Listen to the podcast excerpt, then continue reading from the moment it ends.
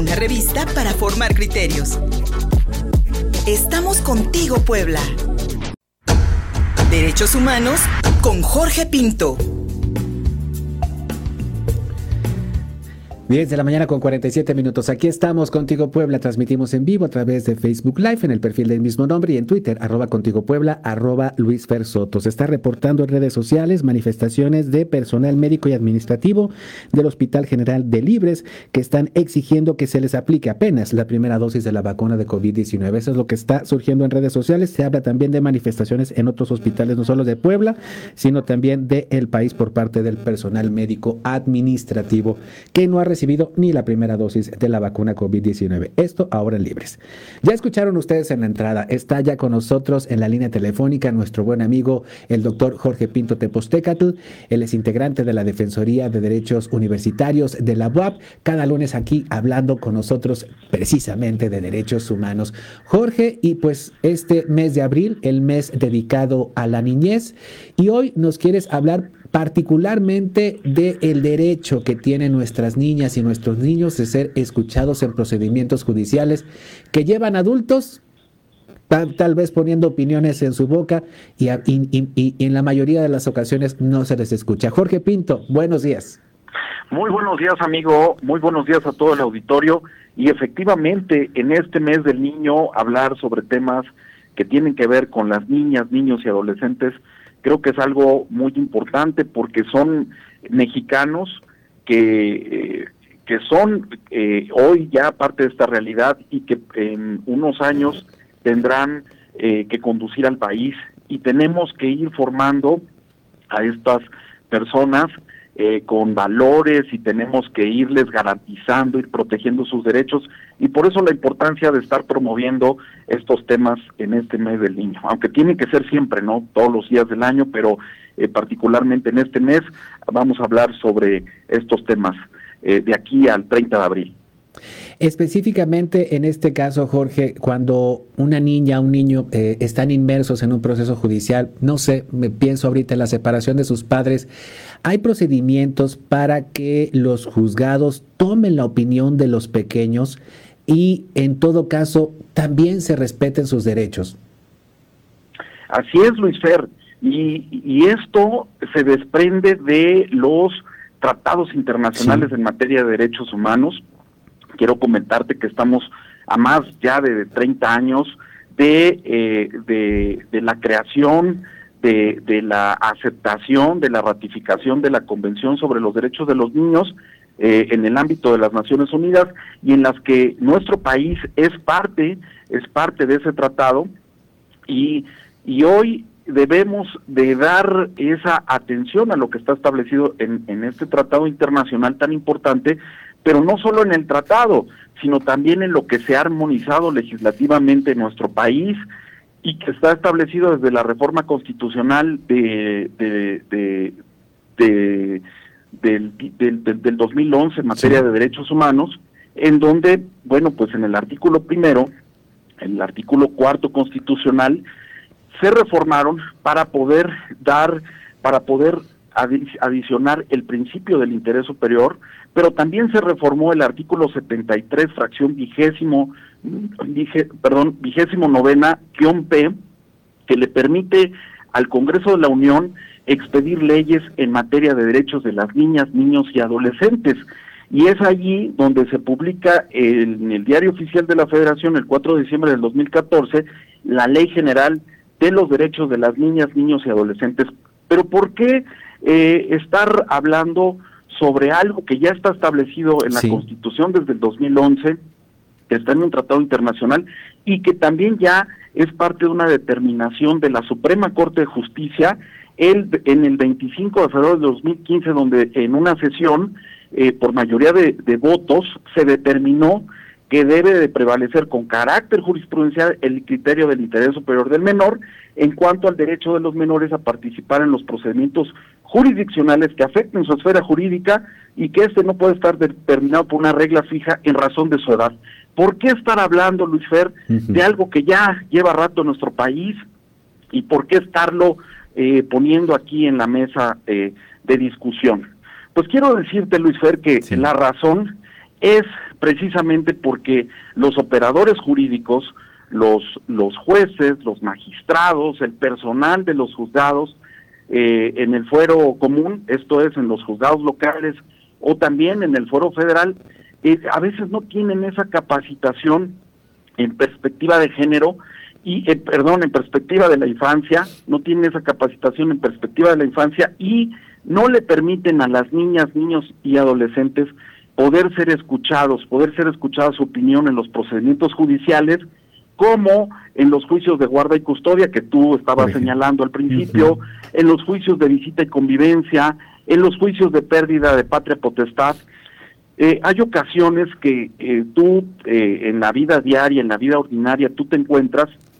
que en los en los órganos jurisdiccionales no le permiten a un niño de siete años ser escuchado, que se le dé la oportunidad de, de, de manifestar, de expresarse, eh, de ejercer su libertad de expresión, de ser escuchado en los juzgados, para que él dé su opinión si quiere estar con mamá, si quiere estar con papá.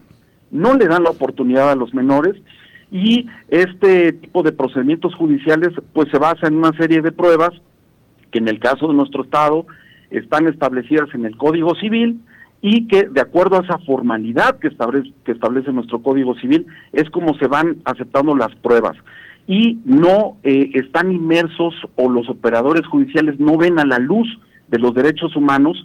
este tipo de asuntos que le tienen que dar un tratamiento más flexible, con mayor apertura y en donde la niñez tiene que intervenir. Jorge Pinto, en, en estos momentos una niña o un niño mexicano, eh, de acuerdo con eh, los distintos parámetros que, que, establece, por ejemplo, la UNICEF, está expuesto a no solamente a problemas, por ejemplo, intrafamiliares. Niños y niñas en nuestro país también son víctimas de violencia diariamente en escenarios en los que pues esperaríamos que estuvieran a salvo como la escuela. Y en estos casos tampoco tienen derecho, por ejemplo, a, ser acompañados en una denuncia. Pues Luis Fer, por supuesto que tienen el derecho de, de tener acompañamiento para realizar denuncias. Incluso en la misma ley de la Comisión de Derechos Humanos establece que el niño puede acercarse a la Comisión de Derechos Humanos para ser escuchado, para darle acompañamiento cuando hay violación a sus derechos humanos. Lamentablemente, este sector tan vulnerable que es la niñez, eh, no se le ha estado dando la importancia eh, debida. Y, y, quiero decirte que, eh, regresando al tema de los operadores judiciales, esta ausencia de capacitación eh, para poder escuchar a los a, las niñas, niños y adolescentes no les permite eh, poder realizar las diligencias de manera correcta. Hay incluso eh, cuando se hace una solicitud por parte de un abogado postulante, incluso la prueba hasta se desecha por parte de los operadores judiciales. O si el niño es escuchado en un procedimiento judicial, no es debidamente atendido, no se genera la empatía que se debe realizar, eh, eh, se le victimiza o se le revictimiza a través de interrogatorios que son acartonados y que ya están totalmente eh, obsoletos, se le, se, le, se le victimiza a los menores. Eh, eh, debemos de tener en cuenta algo bien importante que dice la Corte, que, la, en, el, en, cuanto a este criterio que cité, es que dice que no debe ser la, la edad una limitante. Eh, en el caso de nuestros juzgados, regularmente te dicen que a los 11, 12 años es cuando puede ser escuchado el menor, antes no, pero se debe atender a la madurez del menor, se debe atender a esa posibilidad que el niño tenga de expresarse, que puede ser una expresión vía oral, puede ser una expresión vía señas, puede ser una expresión vía eh, escrita, se le tiene que dar esa oportunidad a, a, los niños para poderse expresar y para poderle manifestar a los juzgadores cuáles son esas necesidades, cuál es su, su deseo de los menores. Si no abrimos esa, o si no entendemos, si no vemos a la luz de los derechos humanos estas normas que se han ido reformando en nuestro país, pues no vamos a poder satisfacer las necesidades de la población, las necesidades de los sectores. Y aquí quiero aprovechar para decirte, Luis Fer, que urge también algo eh, y que ahorita en este proceso electoral los nuevos o los que van a ser los legisladores deben de, deben de comenzar a pensar en una separación del Código Civil de un Código Familiar. Eh, si bien es cierto, el derecho familiar se desprende de manera integral del derecho civil, con estas reformas constitucionales, con estas reformas en materia de derechos humanos, ese bien público que se tiene que proteger, que es a la niñez, que, hoy se, se concibe al matrimonio de manera distinta como era antes, por estas reformas que ha habido en derechos humanos, es importante que haya esa,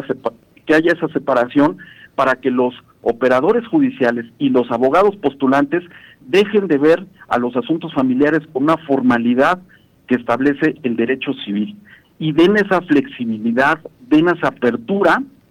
para que los jueces se puedan allegar de todos los elementos necesarios para poder llegar a la verdad. Y a veces esos elementos necesarios no van a tener la formalidad que establece el derecho civil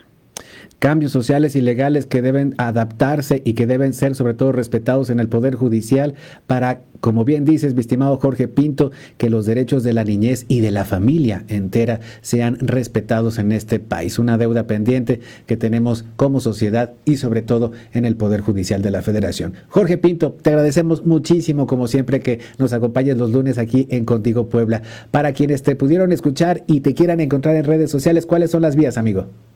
Te agradezco, amigo, por el espacio, por la oportunidad y en redes sociales estoy como en, bueno, mi correo electrónico es jorgepinto-9 arroba hotmail.com, en Twitter estoy como arroba apjorge y en Facebook estoy como Jorge Pinto, estoy a sus órdenes, cuídense mucho, cuiden mucho su salud y nos vemos pronto. Gracias, Luis Fer. Gracias, Jorge Pinto.